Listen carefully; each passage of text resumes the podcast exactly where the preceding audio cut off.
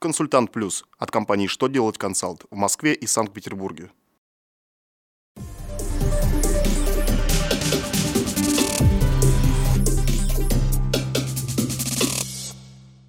Добрый день! Для вас работает служба информации телеканала «Что делать ТВ» в студии Ольга Тихонова.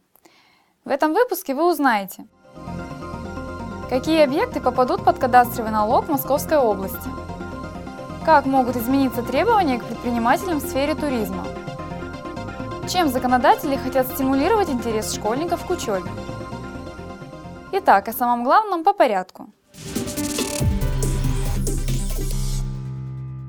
текущем году в Московской области облагаются налогом на имущество организаций по кадастровой стоимости торговые центры общей площадью свыше 5000 квадратных метров и помещения в них. Согласно закону Московской области номер 154 2014 ОЗ, с 2015 года перечень кадастровых объектов недвижимости будет расширен. В их число войдут торговые центры, площадь которых составляет более 1000 квадратных метров, а также помещения в них. Таким образом, кадастровый налог с будущего года предстоит уплачивать и собственникам помещений в небольших торговых центрах. Правительством России подготовлен законопроект, ужесточающий требования к участникам туристского рынка. В документе закреплено, что к осуществлению туроператорской деятельности допускаются юридические лица, застраховавшие свою ответственность за неисполнение договоров. Страховка может быть подкреплена банковской гарантией. Кроме того, руководство фирмы должно отвечать требованиям деловой репутации. Наряду с этим всем организациям, работающим в сфере выездного туризма, необходимо состоять в соответствующем объединении, а также иметь финансовое обеспечение и ответственности.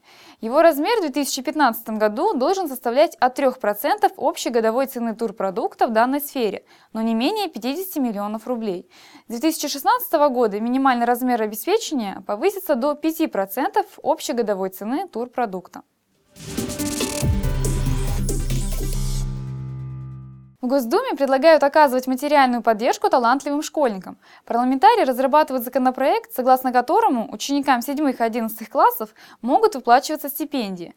Кандидатов на получение финансовой поддержки от государства по замыслу депутатов будет определять Минобрнауки.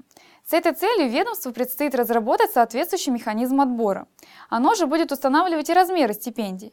При этом за ориентир автор инициативы предлагает взять сумму, равную минимальной стипендии студентов первых-вторых курсов вузов, сдающих сессии на хорошо и отлично. Депутаты отмечают, что талантливые дети в будущем могут стать нужными в стране специалистами, поэтому их необходимо поддерживать уже на начальном этапе образования. На этом у меня вся информация. Благодарю вас за внимание и до новых встреч!